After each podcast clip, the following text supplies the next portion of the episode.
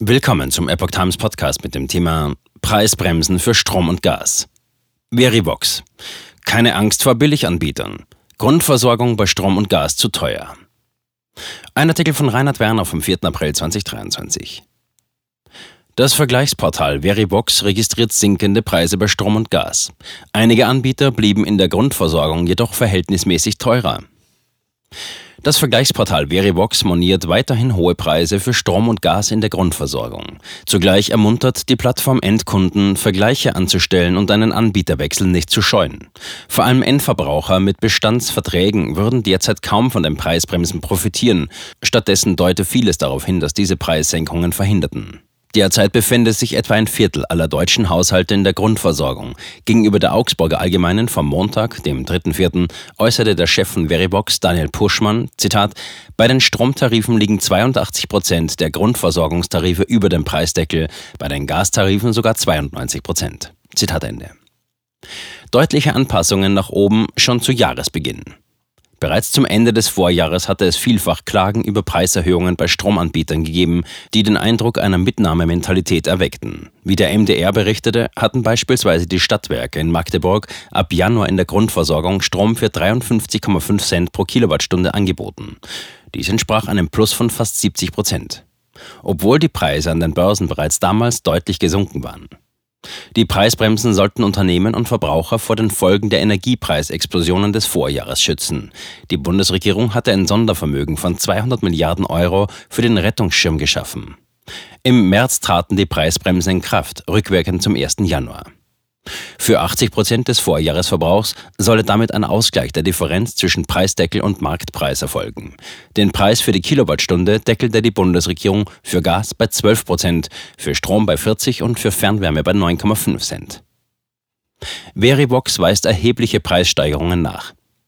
Beim Verbraucher sollen die Preisbremsen entweder auf dem Wege von Erstattungen oder niedrigeren Abschlägen ankommen.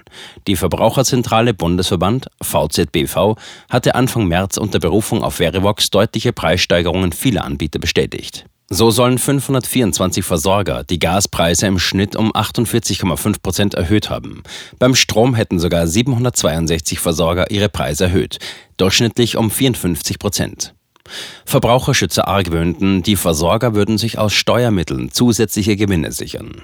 Für die Verbraucher würde es keinen Unterschied machen. Da ihnen Kosten jenseits der Preisdeckel erstattet würden, hätten sie wenig Ambitionen, den Anbieter zu wechseln. Dazu wären auch die Erfahrungen aus dem Vorjahr noch präsent. Damals verschwanden zahlreiche Billiganbieter kurzfristig vom Markt, weil sie die hohen Preise auf den Spotmärkten nicht mehr stemmen konnten. Die Kunden mussten in besonders teure Tarife in der Grundversorgung wechseln. Mittlerweile Neukundenangebote unterhalb der Preisbremse. Die Notwendigkeit, trotz einer grundsätzlichen Langzeitstrategie deshalb kurzfristig teuer zukaufen zu müssen, schlage sich jetzt in den Preisen der Grundversorger nieder. Verivox zufolge haben die Versorger es deshalb doppelt schwer, die mittlerweile eingetretenen Preissenkungen an die Verbraucher weiterzugeben. Pushman dazu? Viele Grundversorger kaufen sehr langfristig ein und haben dies auch getan, als die Preise sehr hoch waren. Diese Verträge mit hohen Preisen sind jetzt immer noch in den Büchern. Zitat Ende.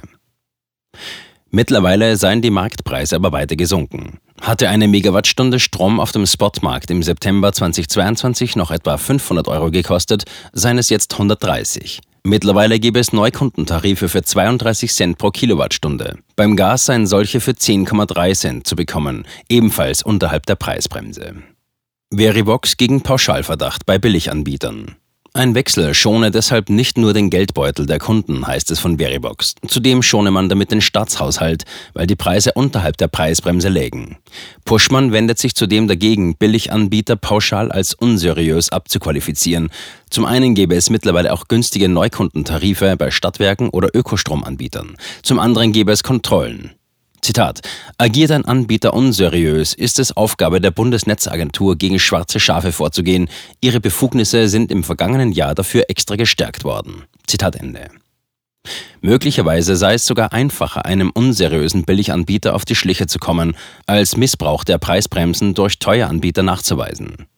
Schon im Dezember hieß es von Seiten der zuständigen Bundesbehörde für das sogenannte Missbrauchsverbot, eine nahtlose Kontrolle wäre kaum machbar. Angesichts der Vielzahl an Anbietern, die ihre Tarife erhöht hätten, stünde das Bundeskartellamt vor einer Mammutaufgabe.